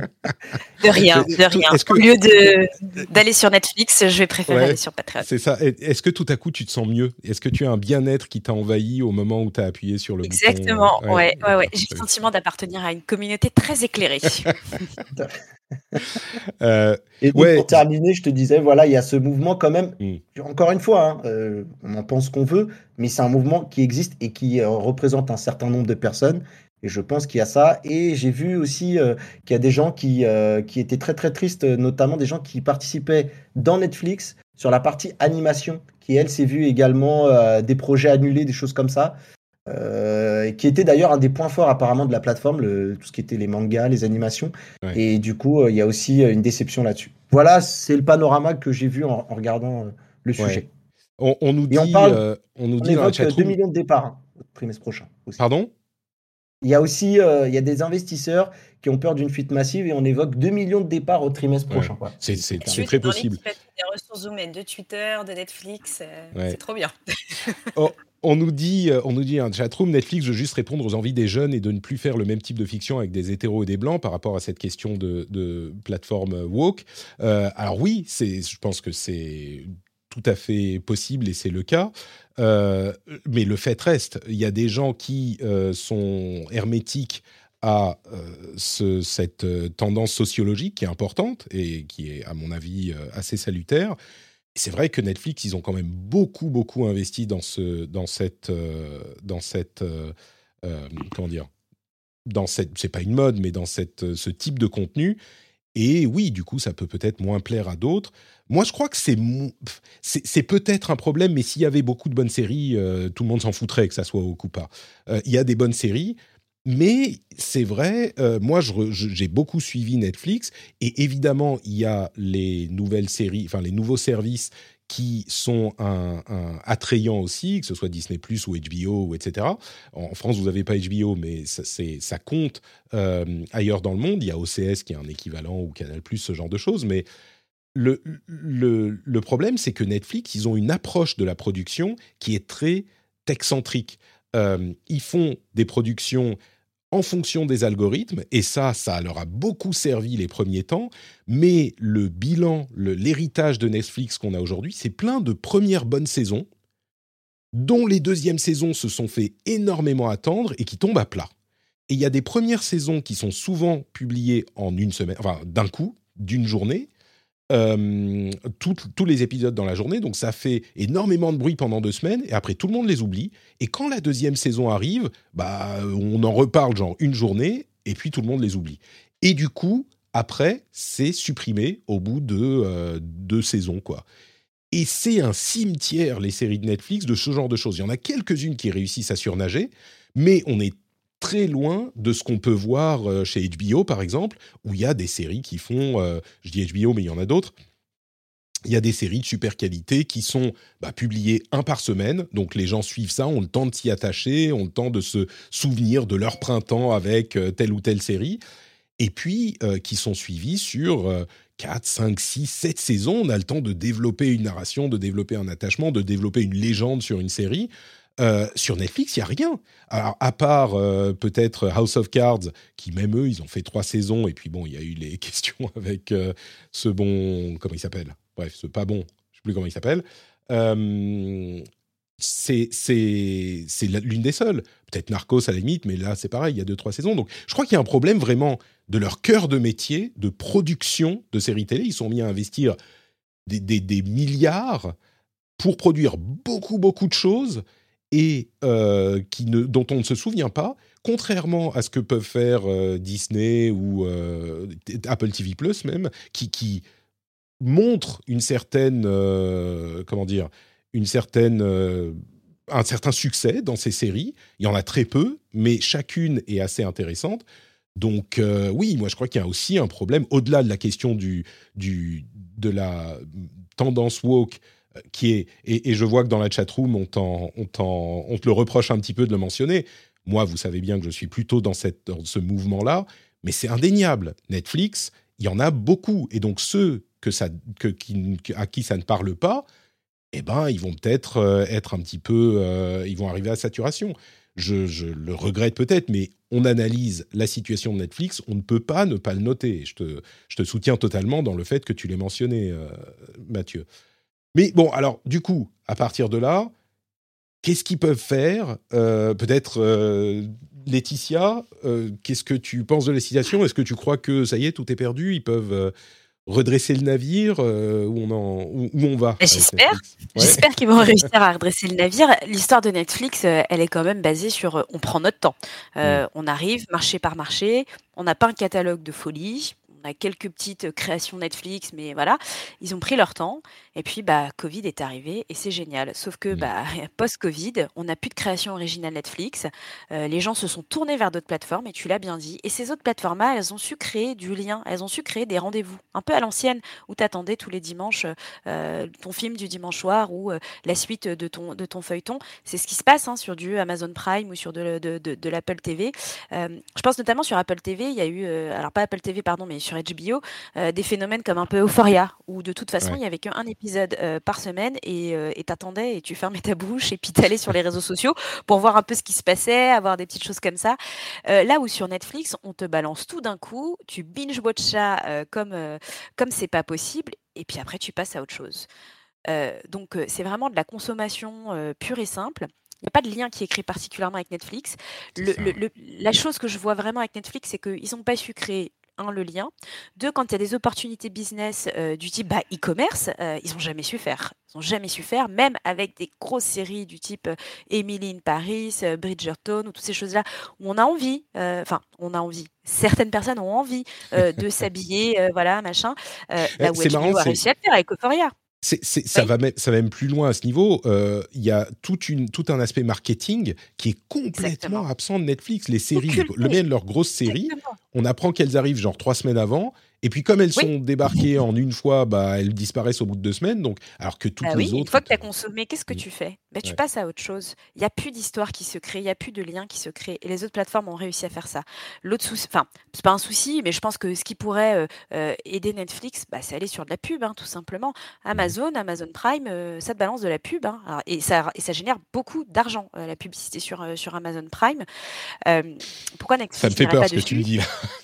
eh ben, alors moi, j'essaie de trouver des business models, mais en même temps, effectivement, ça fait peur parce que c'est pas, le corps C'est ce qu'ils ont annoncé, hein, euh, abonnement moins cher avec pub. Et il y en a d'autres qui le eh font ben hein, aux États-Unis. Comment est-ce qu'on fait quand on n'est pas staffé? Comment est-ce qu'on fait quand c'est pas le cœur de métier? Bon, bah, euh, là, peut-être que Mathieu aura une idée un peu RH, mais il va falloir recruter. Il va falloir recruter des bons, des très bons.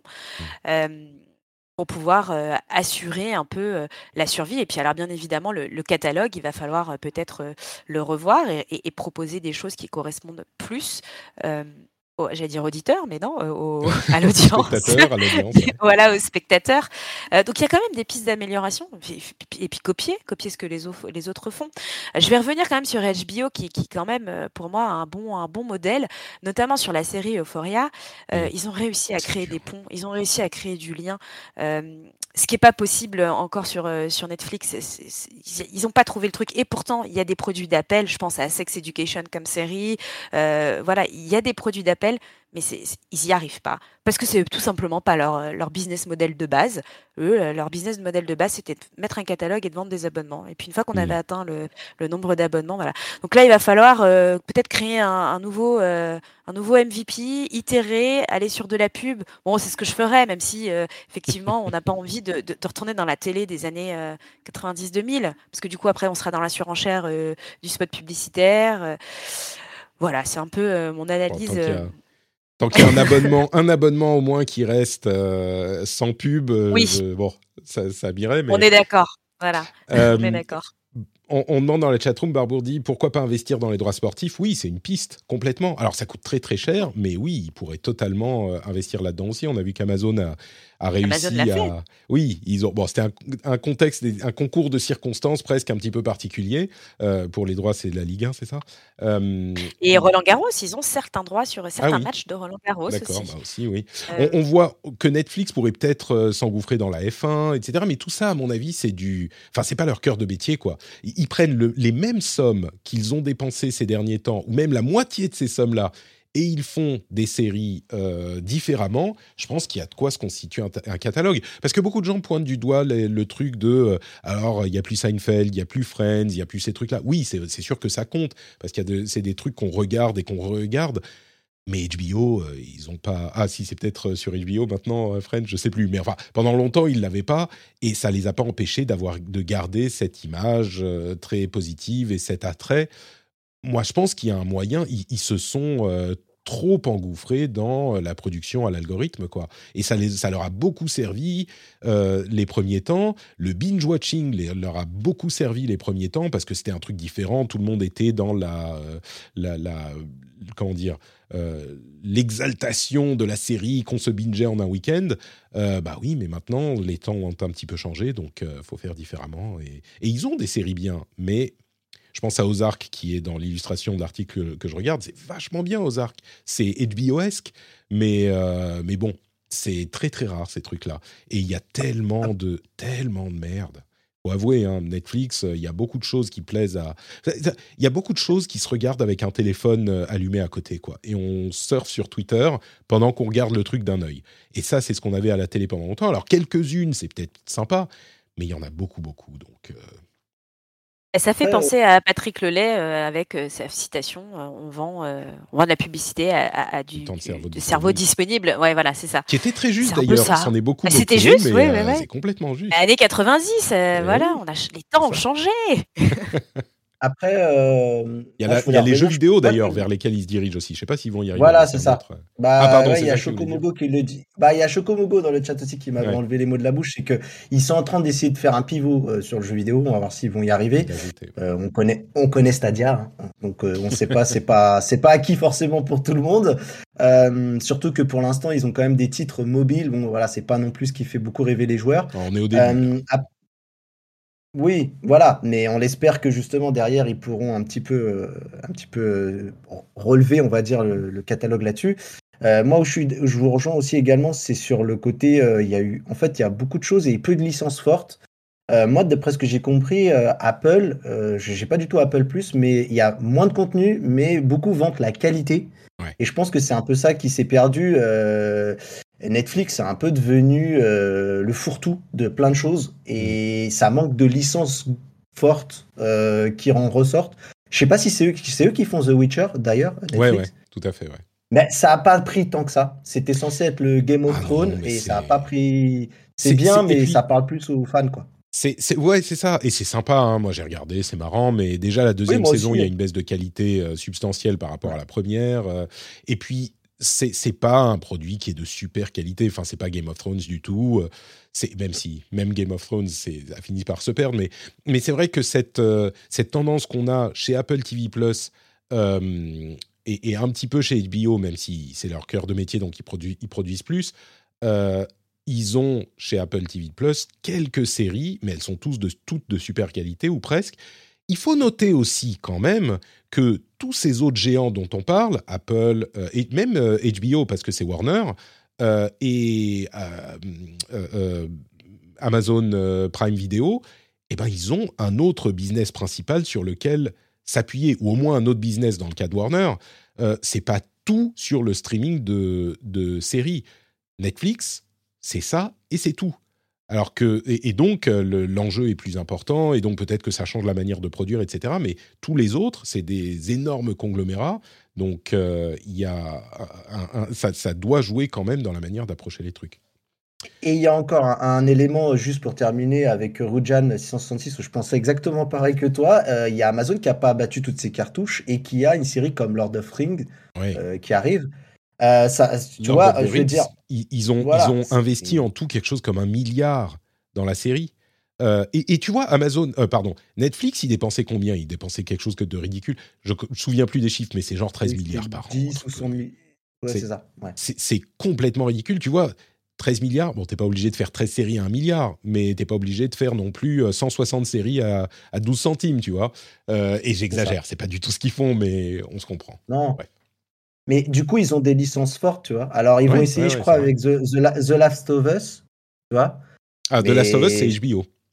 Ah, c'est HBO, bon, rien à voir. Bon, bah, voilà. mais, euh, mais, encore une fois, tu vois, Netflix, il leur manque un truc voilà, sur lequel ça, ça, va marquer ou ça va accrocher comme un Star Wars, euh, tu vois, Disney Plus aujourd'hui, c'est ouf parce que Marvel, Star Wars, ils ont, ils ont un catalogue euh, qui, franchement, Disney, ils vont de l'abonnement quasiment que sur ces deux licences-là, quoi. Bah complètement. Le reste, c'est du bonus. Et enfin bon, Disney, Disney aussi, mais le, le, le truc avec Netflix, c'est que pendant dix ans, ils auraient pu créer des licences fortes. Aujourd'hui, on en retient quoi des licences créées par Netflix? Franchement. Euh, alors on se souvient de euh, House of Cards parce que c'était à l'époque la, première, plus ou moins. Il y a euh, Orange is the New Black. Euh, il y a même un exemple qu'on peut prendre, c'est Russian Doll. Russian Doll, la première saison a fait beaucoup de bruit pendant deux semaines, puis la deuxième saison vient de sortir. Oh, il y a quelques personnes qui ont dit ah ouais c'est vachement bien, ok, voilà. Et puis c'est terminé. Et je me dis quand on pense à The Last of Us, qui est une grosse licence de jeux vidéo, euh, monde apocalyptique, enfin un potentiel intéressant. HBO, euh, je peux tout à fait imaginer une saison 1 super léchée euh, qui va s'étaler sur 10 épisodes, 6-10 épisodes, quelque chose. On va la suivre semaine par semaine. La saison d'après, ben, ça continuera, à moins que ça se plante évidemment, mais la saison de Netflix, euh, la même chose sur Netflix, je l'imagine un peu plus cheap, euh, un peu plus justement euh, contrôlé par l'algorithme. Et puis après la première saison, bah on, l'oublie un petit peu. Il y a tellement de temps jusqu'à la deuxième, et la deuxième, on la, on l'apprécie un petit peu moins. Puis au bout de la troisième, il l'annule. Parce que c'est un truc qui ne, ne plaît pas. Enfin, j'en sais rien, les mystères de, des décisions de Netflix j'ai du mal à penser à des saisons produites par Netflix qui ont fait plus de deux saisons. Enfin, des, séries qui ont produites par Netflix qui ont fait plus de deux saisons. Tu vois, par exemple, tu prends même un AMC, eh ben, tu as Walking Dead, qui est encore, tu vois, même si aujourd'hui c'est un peu la pente descendante, hein, mais c'est plus aussi bien. Mais c'est, tu vois, euh, comme tu disais, Netflix, on a du mal à retenir. Euh, voilà, un, gros truc bah euh, qui. Euh, oh, il y a quand même des Squid Game, des Casa des Papel, oui, c'est vrai, des Sex Education. On en a en fait, mais finalement, ils sont vite oubliés. C'est ça la réalité. C'est ah des, produits d'appel qu'on va binge watcher et, et, puis on va, ça va tomber quoi, comme un coup près une fois qu'on a, on aura passé euh, trois jours à regarder ça. Et puis Casa des Papel, j'ai pas l'impression que les saisons au-delà de la saison 2 aient fait beaucoup de bruit. Euh, Squid Game, il y a eu une saison, ça a fait beaucoup de bruit pendant deux semaines. On verra ce que fait la deuxième, mais euh, pareil, moi je crains que machin. Mindhunter, la première saison complètement incroyable. Deuxième, je crois que j'ai regardé un épisode. Mais la première, c'était fou, c'était super bien. Deuxième, euh, bon, bah, j'ai regardé. Je ne saurais même pas vous expliquer pourquoi, mais il y a une alchimie qui prend pas euh, avec les productions Netflix au-delà d'une ou deux saisons. Quoi. Ce qu'on peut retenir aussi de Netflix, c'est qu'ils ont quand même beaucoup œuvré pour des productions locales. Mmh. Moi, j'ai découvert des séries italiennes que j'aurais jamais regardées ou des séries. Bah, Squid Game, j'ai jamais regardé parce que vous aurez compris que je suis la violence, c'est un petit peu compliqué. Twitter, tout ça, la castagne. Alors j'aime bien la castagne en vrai peut-être, mais pas à l'écran. mais bon voilà, ça, a mis, ça a mis en œuvre. Alors je pas envie de dire du cinéma, mais des, ça a mis en lumière des, des, des œuvres beaucoup plus local qu'on n'aurait jamais eu accès en temps normal. Et alors moi, mon intuition, c'est que Netflix, il faudrait que ça devienne un peu un canal de l'époque, avec des vraies créations originales, des mmh. vraies incarnations, un ton décalé peut-être, un vrai parti pris sur, je sais pas, d'évoquer le wokisme, des choses comme ça. L'identité de Netflix, elle est assez terne en réalité. Hein, c'est une plateforme de streaming et puis c'est tout. Voilà, euh, si tu veux aller chercher des choses engagées, tu vas ailleurs en fait. Hein. C'est pas sur Netflix que tu vas, mmh. tu vas trouver des choses. Quoique si, hein, il y a quand même des bons documentaires aussi. L'aspect documentaire est pas mal. Ouais, ouais, il y a des documentaires bien, mais même, enfin bon, bref, on, commence à, tourner en rond. Mais on évoque Stranger Things aussi dans la chat room. Oui, bien sûr. Oui, c'est vrai. Bon, voilà, pareil, c'était. Euh, moi, je regarderai la fin avec plaisir, la dernière euh, saison. Il y avait ah, quelqu'un d'autre a mentionné autre chose. J'oublie. bref, bon, Netflix, on verra où ils en sont. Là, ça a l'air d'être un petit peu euh, la fin de la fête chez Netflix. Il va falloir s'y atteler euh, très sérieusement. La fin de la réclée. C'est ça. Euh, dernière chose que je voulais évoquer, c'est les iPhone 14. Allez, on reparle un petit peu de... Ah oui, entre parenthèses, CNN Plus, euh, dont je découvrais l'existence la semaine dernière, le service d'abonnement à CNN, euh, va être interrompu le 30 avril, après un mois et demi, après le lancement. Bon, il y a une histoire de rachat qui s'est fait, donc les nouveaux voulaient pas du truc, et donc ils le ferment. Mais euh, je pense qu'on a battu le record du service lancé et arrêté le plus rapidement de l'histoire. un mois et demi, pour un gros truc comme CNN, c'est quand même... Donc comme quoi, il y a beaucoup de concurrence, et ou alors CNN Plus, c'était pas forcément une bonne idée. iPhone 14, alors on revient dans les gadgets. Euh, voilà, il y en aurait un petit peu quand même. On a des rumeurs assez précises sur ce que seraient les euh, nouveaux iPhones, la gamme complète. Je vais vous résumer ça. Il y a d'abord quatre appareils, comme pour le 13, sauf que au lieu d'avoir un 14 euh, mini et 14 normal, on aura un 14 normal et un 14 max, qui ne sera pas un Pro Max, mais donc un format normal et un format grand format pour le téléphone euh, entre guillemets normal. C'est marrant parce que beaucoup de gens réclamaient des mini et visiblement il se vend pas bien du tout ou pas assez et donc ils le sucrent au profit d'un format plus grand. Et il y a aussi deux modèles Pro, donc deux modèles normaux et deux modèles Pro, euh, normal et donc Pro et puis Pro Max, donc euh, format euh, taille d'écran normal et puis taille d'écran plus importante.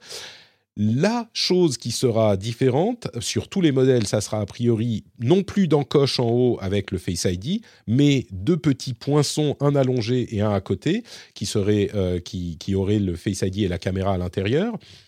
Et pour les euh, modèles Pro uniquement, on aurait un processeur A16, donc qui serait le nouveau processeur. Le A15 de l'année dernière resterait dans les modèles normaux, mais une évolution pour euh, les modèles Pro avec le processeur A16, un, une caméra principale, un objectif principal de 48 mégapixels, donc euh, quelque chose comme 4 fois plus que ce qu'on a jusqu'à maintenant, et puis euh, une connexion euh, satellite pour des messages d'urgence. Hein. Ça ne serait pas pour euh, téléphoner juste passer les appels normaux, mais si on n'a plus de réseau, on aurait une connexion satellite qui sera évidemment hyper utile pour les gens qui ont besoin professionnellement d'un iPhone. Quand ils seront perdus au milieu de la jungle amazonienne, eh bien, ils auront la possibilité d'envoyer des SMS.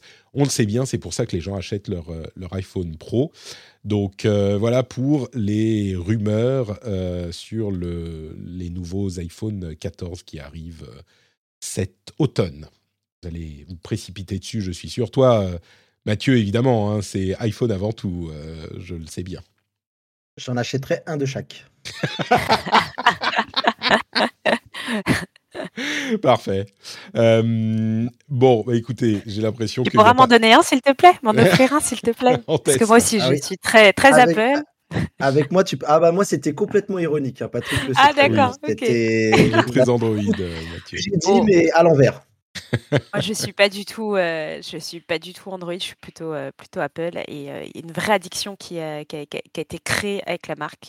Mhm. c'est bien dommage. bien. Mais oui, et je sais, il y avait Une belle, il y avait une belle alchimie entre nous là. C'est Et tout d'un coup, ça se, ça s'évapore. Mais c'est intéressant de noter quand même cette différence entre les modèles normaux et les modèles pro, parce que les modèles normaux, euh, bah, ils n'ont pas l'air d'avoir beaucoup de différence avec euh, les iPhone 13, quoi.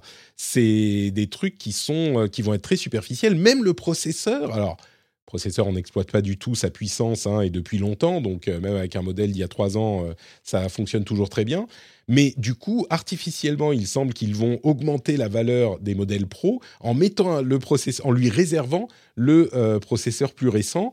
C'est quand même, euh, c'est quand même un petit peu, alors c'est pas de l'escroquerie, mais c'est très artificiel, je trouve, cette euh, séparation. Alors que traditionnellement, bah, le, l'iPhone classique bénéficie du nouveau processeur de l'année. Là, ça sera pas le cas. Et du coup, euh, quel intérêt d'acheter le, le, processeur, enfin le, modèle euh, normal? Bon, à, moins que vous changiez de, de, téléphone tous les 3 ans ou 4 ans ou 5 ans, évidemment, auquel cas, euh, même le processeur de l'année dernière sera intéressant. Toi, il date de quand ton, ton iPhone, Laetitia? Deux ans. Deux ans. Est-ce que tu vas changer? Deux ans. J'ai le sentiment d'être déjà à la ramasse, tu vois, alors qu'il est, il est très performant. C'est un 12 du coup? Mais exactement. mais quand tu as une addiction et, euh, à la marque, et je le dis très réellement, tu t'en fiches hein, des fonctionnalités. Ce que tu veux, c'est le dernier modèle à la mode et, euh, et c'est nul, je le sais. Mais euh, voilà tout ce que Steve Jobs a, réussi à créer et que Netflix n'arrive pas à créer. donc deux ans, c'est ton, le, temps que t'autorises ton addiction et tu vas donc ajouter du déchet dans la nature et contribuer au réchauffement climatique juste pour pouvoir voir. j'attends, j'attends. Ah, et alors pour le coup, je, suis, euh, je regarde beaucoup euh, ce qui est fait de manière euh, reconditionnée. Voilà.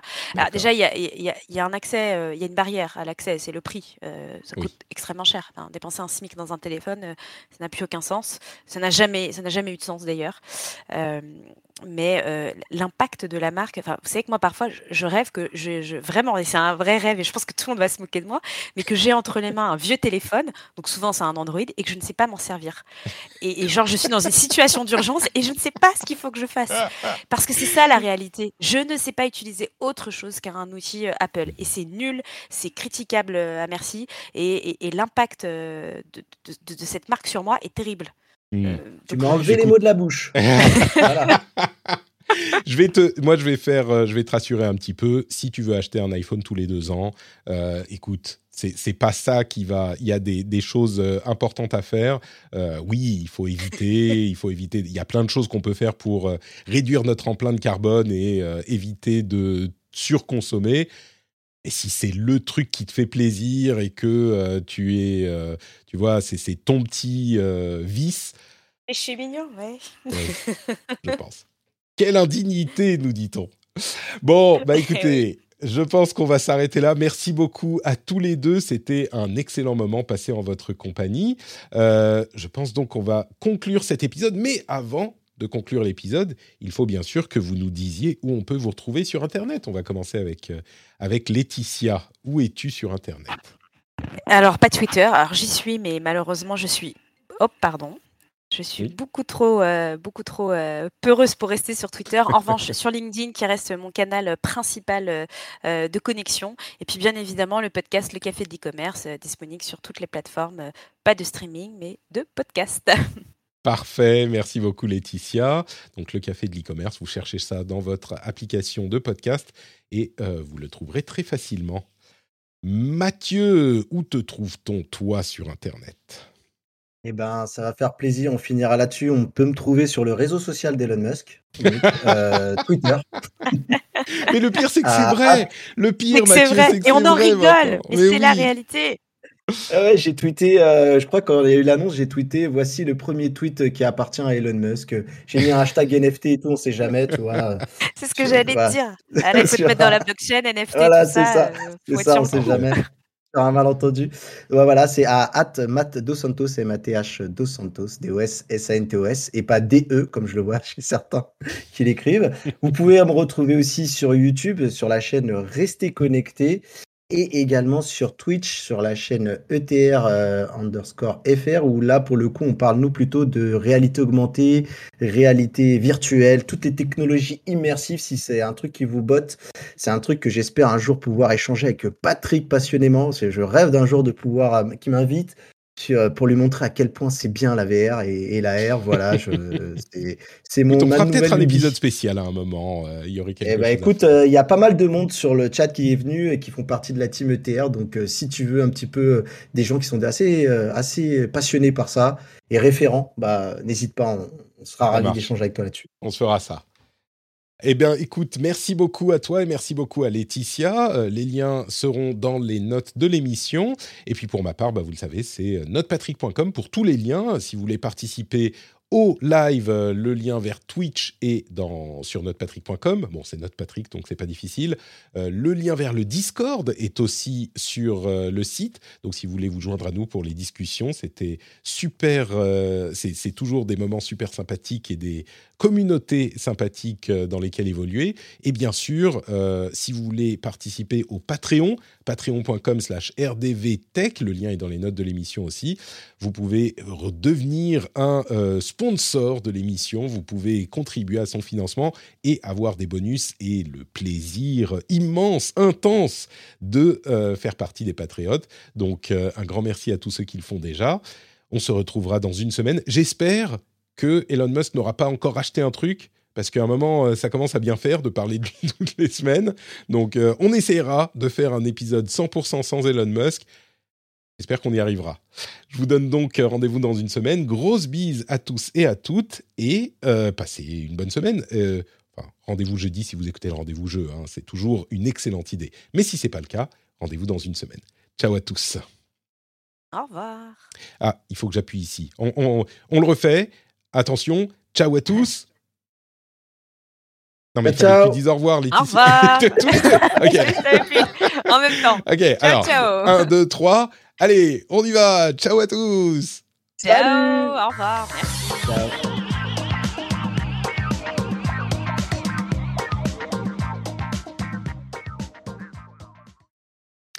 pas de bol qui me fait peur. Euh, Elon Musk rachète Patreon.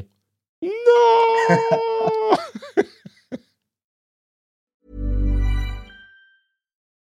Join us today during the Jeep Celebration event. Right now, get 20% below MSRP for an average of 15178 under MSRP on the purchase of a 2023 Jeep Grand Cherokee Overland 4xE or Summit 4xE. Not compatible with lease offers or with any other consumer incentive offers. 15,178 average based on 20% below average MSRP from all 2023 Grand Cherokee Overland 4xE and Summit 4xE models in dealer stock. Residency restrictions apply. Take retail delivery from dealer stock by 4 1. Jeep is a registered trademark.